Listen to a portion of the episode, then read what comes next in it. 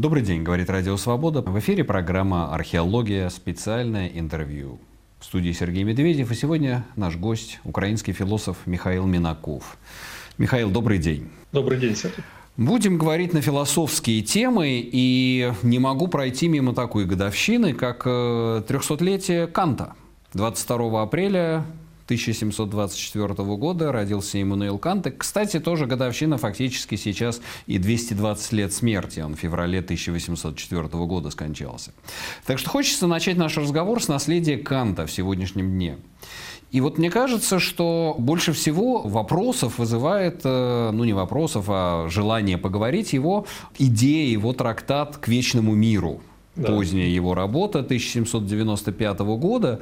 Вот как она смотрится сейчас? трактат Канта к вечному миру. Не дальше ли мы становимся, все дальше идем и от кантовской идеи просвещения, и от кантовской идеи вечного мира. Сам по себе этот трактат, ведь мне кажется, некоторые его даже считали своего рода ироническим произведением, как Ханна Аренд.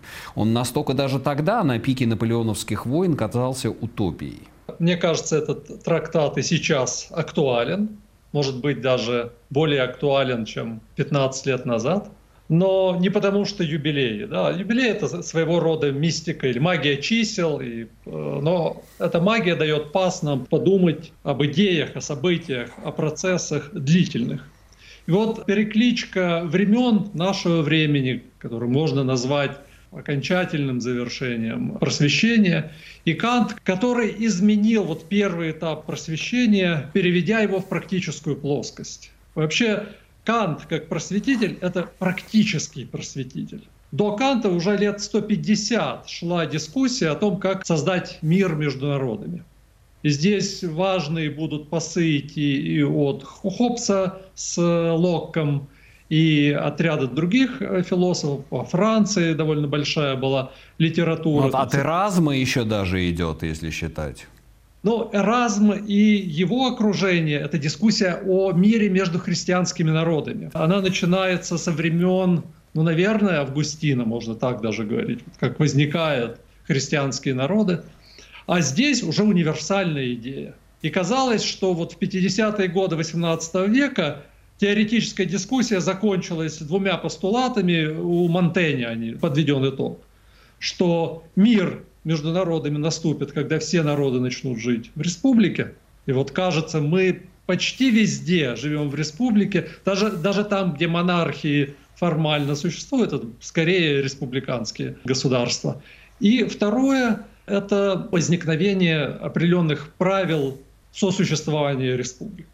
Республики должны были быть мирными, ожидалось, поскольку в них входят граждане, которые хотят скорее зарабатывать и жить мирно, не хотят нападать на других.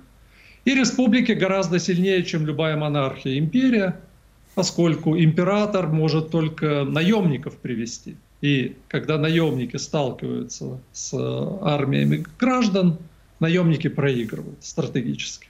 Но 95 год, да, 1795 год, это год, когда теоретическое просвещение уже было в кризисе. Республика Франции оказалась агрессивной. Так, как раз в 1994 году аннексия левобережья Райнланда происходит. И в то же время три раздела завершены республики э, тремя монархиями. Э, Речи Посполитой, да. тремя монархиями агрессивными. И получается, что республики слабее империи и республики не обязательно мирные. И вот и тут еще через несколько лет Наполеон становится императором. Совершенно верно. Республика может легко отказаться от своей формы. И вот э, Кант как раз пытается спасти просвещение своим трактатом. Он перенимает от Монтэня и от ряда других, в основном французов, эстафету, и также продолжает дело Лейбница. А Лейбниц в начале, по-моему, в 1724 году, я могу ошибиться на год или на два, кодекс э, дипломатикус э, издал, в котором как раз написал специальный трактат философский для дипломатов. Как можно запустить ну, процесс уменьшения войн, ограничения ущерба от войн и увеличения благ мира – И как раз у Лейбница была эта ссылочка на э, шутку голландскую, что путь к вечному миру – это путь на кладбище. Кант берет эту же шутку и переиначивает. И его трактат направлен на политиков и генералов. Вообще, вот когда вы его читаете в оригинале и смотрите на тип аргументации, он все время подбрасывает пасы, он отказывается от многих своих философских э, идей, например, от полной гласности. Да, он говорит, ладно, некоторые статьи могут быть тайными, не публичными, что вообще-то вообще, против смысла его философии. Да? Но он подбрасывает постоянно такие метафоры, которые должны зацепить политика. Они То есть он мыслил, это все-таки не утопия для него была. Он мыслил практически, он пытался действительно сохранить весь этот, так сказать, задел просветительский 18 века не, не просто сохранить, а еще и продать его действующим продать, политикам. Продать его политикам. Хорошо, но как сейчас мы смотрим на это 220, там, 230 э, лет спустя с, с момента написания этого трактата? Вы говорите, что идет завершение просвещения. И действительно, может быть, последней немножко даже пародийной просветительской утопии был Фукуяма. И сейчас совершенно очевидно, что мир развивается не по Фукуяме, а по Хантингтону. Тот же Фукуяма пишет книгу «Идентичность». И вот мы эпоха совершенно озверевшей идентичности, протекционизма, национализма, популизма. Как мы из сегодняшнего мира 24 года смотрим на Канта? Явно сейчас праздник на улице суверенистов, всех, кто отвергает универсальный аргумент. Тут и путинизм, и трампизм, и арбанизм. И Брекзит. Да, да, совершенно верно. То есть мы видим, как э, суверенисты, то есть те, кто отстаивает особые права на особых территориях, определенных групп, приписывая им традиционность и вот эта особость, она происходит из традиции. Да, вот последние э, конституционные реформы Путина 20-21 годы, да, э, это точно суверенистская такая политика, да, и там его отсылка к двум традициям, традиционному исламу, традиционному православию, это вот ложится в эту канву. Но на самом деле история более, ну, по-своему страшнее. Мне кажется, это было у Ульриха Бека, э, у первого, и затем вот вся плеяда э, социологов, политологов, социальных мыслителей, философов 90-х э, годов, когда они заговорили о втором модерне. Казалось, что падение коммунизма и вот это, этой альтернативы будущего создает возможность для капитализма учесть свои собственные ошибки, учесть ошибки коммунизма и начать вот этот новый модерн. Да, Хабермас тогда вбросит этот тезис «модерн – это незавершенный проект». И просвещение как такой локомотив модерна.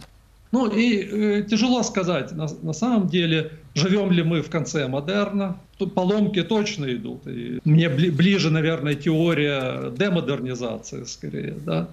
Но в то же время вот четко можно утверждать, что мы живем во времена э, протемнения, да, как его назвать? Да, не просвещения, да, а такого затмения, затмения модерна. И недаром, вот если вслушиваться в язык, да, как э, Путина называют там темнейший, мне кажется, это схват, это не просто ирония, это э, в языке схватывается нечто очень важное. Распространение тьмы. Тьма с, с востока тоже приходит, да не только люкс экс но и тенебре экс Да, да, тьма пришедшая. Ну там у, Бул, у Булгакова, да, тьма накрыла-накрыла ненавидимый прокуратором город. Кстати, к вопросу о Булгакове. Сейчас все, все идут цитаты из «Мастера и Маргариты». Помните, как Канта Иван Бездомный хотел за такие доказательства лет на пять в Соловки сослать? За доказательство бытия Божьего. А, и, кстати, а, тут недавно, не знаю, наверное, не следили, был э, пятый конгресс политологов в Калининграде, где губернатор Калининграда Антон Алиханов сказал, что Кант, родившийся тут, имеет прямое отношение к глобальному хаосу, глобальному переустройству. Более того, он имеет прямое отношение к военному конфликту на Украине. Такой, значит, у нас новый э, философ от администрации э, поставленный Алиханов. Но я в связи с этим хотел спросить, а каково вообще было восприятие и прочтение Канта в Советском Союзе? Вот если брать немецкую классическую философию, ясно, что, так сказать, Гегель диалектически по прямой линии проводился, воспроизводился. В школе даже мы немножко брали Гегеля. Кант виделся как такой чистый субъективный идеалист, и его идеи виделись реакционными. Он какое-то влияние оказал на советскую философскую мысль и марксистскую мысль в частности? Ну, на марксистскую я бы, наверное, сказал, что не сильно. То есть э, в конце 19 века, в начале 20-го кантомарксизм есть. Да, вот возникает как определенное течение в социал-демократии германской, австрийской. Но эта линия она от э, магистрального марксизма отошла и находилась вот где-то там на маргинесе левого движения. Если говорить уже собственно о Советском Союзе, то философия в советских республиках существовала в виде таких дискретных, закрытых сообществ. На, на вершине они все были прозрачны, подотчетны и, в общем-то, продолжали дело советского особого такого марксизма-ленинизма. А вот чем глубже и скрытнее были эти группы, или даже индивидуальное мышление, Бахтин довольно проживает долгую жизнь, но это будет закрытый мыслитель, да, оставшийся наедине. Или есть закрытые группы. И вот э, Кант позволял оставаться где-то ближе к поверхности, тем не менее продолжать заниматься философией без большого вмешательства э, марксизма. И вот особенно с 70-х, 80-е годы изучение немецкой классической философии и особенно Канта позволяло философам прятаться, оставаться и даже получать зарплату как философ или в системе Академии наук, э, союзной, украинской, казахской, грузинской, армянской, очень интересные исследователи. Но они как раз выбирали третий путь, не становились кондовыми марксистами, не уходили в диссидентство, а вот были посередине. И это подготовило особую роль Канта и кантианства, кантовского нормативизма для 90-х годов. Вот э, мой тезис был бы такой. Гегельянство в философии остается очень важным. И оно провоцирует, вводит в философское мышление многих марксистов.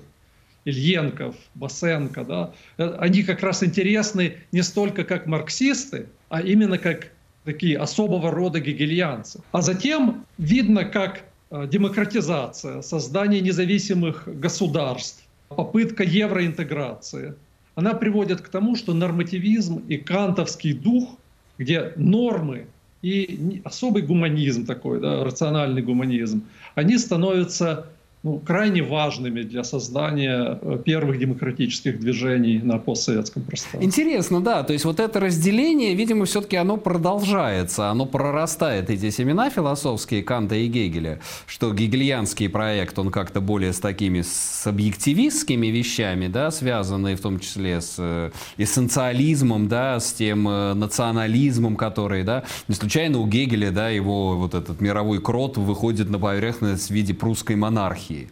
То есть вот эти такие завершенные большие проекты, как путинизм тоже своего рода, да, такой как бы мировой дух прорастает, э, российский дух российской истории. А Кант, он как более такой, с глобальным универсализмом, международными институтами и всем вот тем миром, который остался там где-то в 90-х. Да, хотя тоже у гегельянства есть разные лица, да, вот э, кто-то из историков пошутил, что под, в Сталинградской битве сошлись две интерпретации Гегеля. Правая и левая интерпретация. Но интересно, что э, угасание демократии в постсоветских странах... Интересный взгляд на Сталинградскую битву. Очень да. интересно то, что гегельянство возвращается. У гегельянства есть своя светлая сторона. Вот когда смотришь на Ленькова, на Басенко, они каждое событие в социальной и культурной истории интерпретируют как часть большого великого процесса. Да? Да. Внимание к реальности крайне важно. У кантианцев нормативизм отводит взгляд от этой реальности. И, возможно, в этом была ошибка многих либералов. Слишком много внимания на нормы, на идеалы и мало внимания на то, что проходило. Ну Чем? да, и вот сейчас мы, мы видим, как это, собственно, и в реальности, в политике современной происходит. Михаил, спасибо. Сейчас мы сделаем маленький перерыв и затем вернемся к нашему разговору о Канте и Гегеле и как они влияют на современность. Привет, меня зовут Марьяна Тарачешникова. А я Наталья Джампаладова. И мы делаем подкаст «Человек имеет право», где рассказываем, как идеи мыслителей и политиков прошлых лет влияют на сегодняшнюю жизнь. Как демократии превращаются в диктатуры, как диктаторы готовят почву для репрессий и как судят военных преступников. Слушайте новые эпизоды по вторникам в привычном агрегаторе подкастов. Программа «Археология», специальное интервью. Сегодня наш гость, специальный гость, украинский философ Михаил Минаков. Говорим мы о Канте, потому что это год трехсотлетия Канта.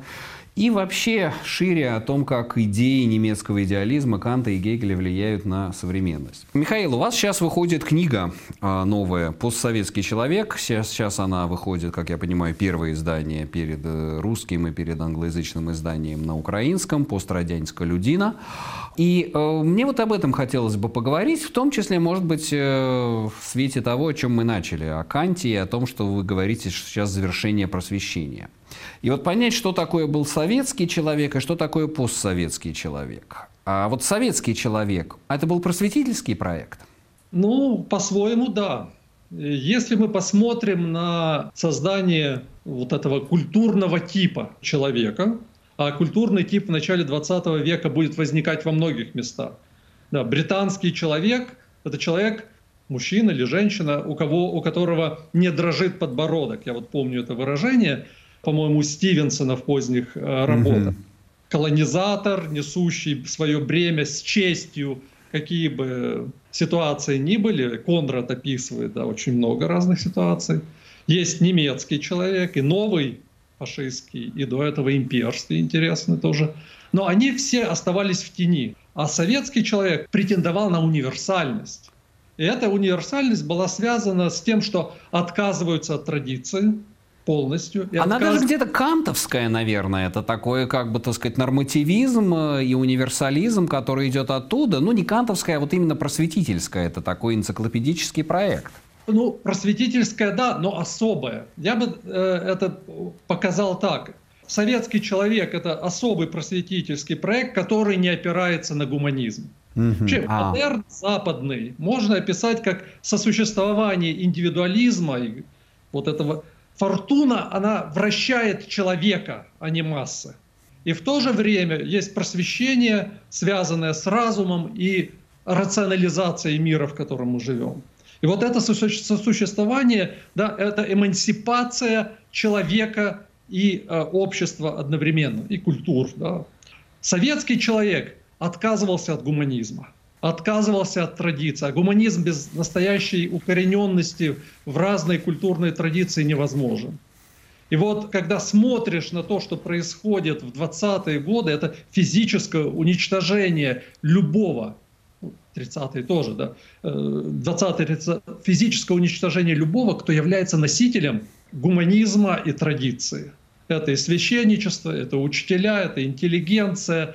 И это даже вот когда в 30-е годы большевиков, ранних большевиков сталинисты убивают, сталинская революция идет. Она еще не доверяет и тем, кто проводил, собственно, большевистскую революцию. Это такая двойная негация, если хотите, особый гегельянский акт. Ну, так или иначе, вот советский человек – это тип, который проводит массовую эмансипацию без эмансипации человека. Без гуманизма. Хорошо, что такое постсоветский человек тогда?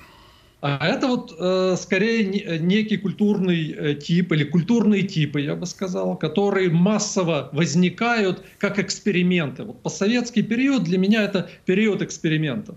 По большому счету, эта эпоха прошла между двумя цезурами, двумя прерывностями, там, 89-91 год, и та цезура, в которую мы влетели, 22 года, это 30 лет, грубо говоря. Цезура уточним, да, для наших э, зрителей, слушателей. Мы с вами в прошлой нашей беседе год назад говорили вот как раз о понятии цезуры, что это такие как бы провалы в временном континууме. Ну, их можно даже описать, ну, в жизни каждого человека есть моменты встречи с небытием. Финальный – это встреча со смертью, когда мы не возвращаемся. Но есть моменты, когда коллективные происходят встречи. И вот цезура — это встреча с ничто, и те коллективы, которые переживают эту встречу, они возвращаются с переобоснованием и режима себя, субъекта, и режима власти, и режима знания или режима истины. И как и наша жизнь, она, это апофеоз беспочвенности. Да? Мы, мы с вами вспоминали Булгакова, но его современником был и Шестов, из того же города да, человек. И для него было вот ощущение того, что мы подвешены в ничто. Но эта подвешенность на что-то опирается. И субъект опирается на истину, истина на власть, а власть на субъекта. И вот это Мишелем Фуко введенное описание, мне кажется, очень хорошо описывает и то, что происходит с этими культурными типами. Советские люди опираются на превозмогание в себе советского. И первыми, кто стал это регистрировать, изучать, были Левада, Гудков, да, вот целая плеяда социологов, ну, находившихся в Москве, но связанных с многими постсоветскими э, народами. Левада, как вы знаете, из Украины, да? Да. И вот это показывает, как в Эстонии, в Украине, в России возникают новые типы человека. Мало связанного, наверное, с просвещенческими идеалами, но с гуманизмом и вот этой авантюрностью гуманистической, она вот характерна для нас. Ну и плюс мы пытаемся преодолеть советского человека, разрушая единство власти. Демократизация – это создание таких политических систем, где верховная власть разорвана. А вот такой вопрос, он обладает неким позитивным содержанием постсоветский человек? Или он именно пост, как эпоха постмодерна? Мне кажется, у Леотара была статья о смыслах пост. И вот он э, как раз говорит, что это вот чистая негация, чистое отрицание, не обладающее собственным позитивным содержанием. Обладает ли постсоветский человек собственным позитивным? Да, я бы говорил, что э, и в книге я как раз э, отстаиваю этот тезис, украинская книга как вы знаете, вышла в январе, она доступна для скачивания на сайте Кайная Я, кстати, да, должен сказать, что я с удовольствием почитал. Для меня это такой немножко наивно, но вот этот э, каждый раз такое узнавание, то, что ты можешь читать по-украински с небольшим напряжением, так сказать, ума, но ты понимаешь весь, э, весь смысл. Это большое удовольствие я получил, так что рекомендую нашим зрителям. Ну, э, я пытался написать эту книгу вот простым языком, хотя вроде и сложные темы э, затрагиваем, и трагичные. Но для меня было э, самым важным показать, что постсоветский человек был креативным культурным типом. И эта mm-hmm. культурная креативность выразилась, и я ее рассматривал в двух типах. Хотя можно смотреть и в разные другие стороны. Это политическое творчество в терминах демократии – и политическое творчество в терминах автократии. И в демократии мы оказались слабовато. Вот хрупкость демократических систем поразительна. И как раз э, в этом плане, наверное, можно слова Сорокина вспомнить, что постсоветский человек расстроил, по-моему, или опечалил больше, чем советский. Потому что от советского свободы не ожидали. А от постсоветских людей им был дан дар свободы. И за этот дар не взималась миллионно-человеческая цена, как в 17-22 годах. И здесь, конечно, постсоветские люди не очень себя проявили. А вот в терминах авторитаризма мы, кажется, себя показали ну, очень крепко. Но везде авторит... по-разному. Слушайте, ну вот скажем, три славянских народа, Россия, Украина, Беларусь. разными же путями пошла эволюция постсоветского человека. Ну, я даже смотрю шире, и Балтийские республики. Балтийские, да. Южный Кавказ, Средняя Азия. И можно говорить о том, что вот балтийским народам повезло с тем, что есть сильная гравитация Европы, да, Евро, Евросоюза. Нормативная база, практики. Вот даже худшие практики политические и социальные, которые в этом регионе проявлялись, их ущерб ограничивался нормативной базой ЕС все, что за лимисом ЕС, да, оказалось гораздо более, ну, с точки зрения демократии, прав человека, гораздо более слабым. Но все-таки первая диктатура, новая диктатура нового типа возникла в Беларуси. Да. Это был огромный креативный процесс. Вот мы привыкли, я сам виноват, э, принадлежу к этой же школе, наверное, когда мы смотрим с точки зрения того, что существует демократия, а авторитарность самодержавие – это скорее недостаток демократии, недостаток свободы. Я вот думаю, что это была ошибка, и нужно признать, у самодержавия, у автократии, авторитаризма есть своя субстанциональность и своя креативность. И их креативность оказалась, ну, по крайней мере, на, на сейчас более такой стабильной в эти постсоветские времена. Возможно, потому что она апеллирует к каким-то травмам, к каким-то структурам идентичности, которые заложены даже не советской, а более глубокой историей в России, всей ее имперской истории. Вообще вот ну, это вот разная, разная эволюция. Может быть, к, к чему это атрибутировать? Может быть, действительно, что это нормативно, опять возвращаясь к Канту, то, что вот, скажем, Балтийские страны или там Молдова, они тяготеют э, к европейскому нормативному пространству, и вот э, здесь тот же вот этот кантовский просветительский императив работает. Нет, я бы тут э, смотрел на то, что все-таки просвещенческий проект остается в ЕС. ЕС, кстати, это просвещенческий а... проект ведь, да? Совершенно верно, да. совершенно верно. Да. Никогда снова, да, это мирный проект, мирный пакт Франции и Германии. И вдруг он дальше начинает расти, да, как ядро. Но я бы все-таки смотрел на то, что существует некая протеинная, у нас даже языка не хватает, да, некая протеинная сила, которая не связана со свободой, а враждебна свободе. Она коллективная, это когда мертвые живут через живущих, нечто ушедшее, анонимное, проживает заново э, жизнь э, современных людей.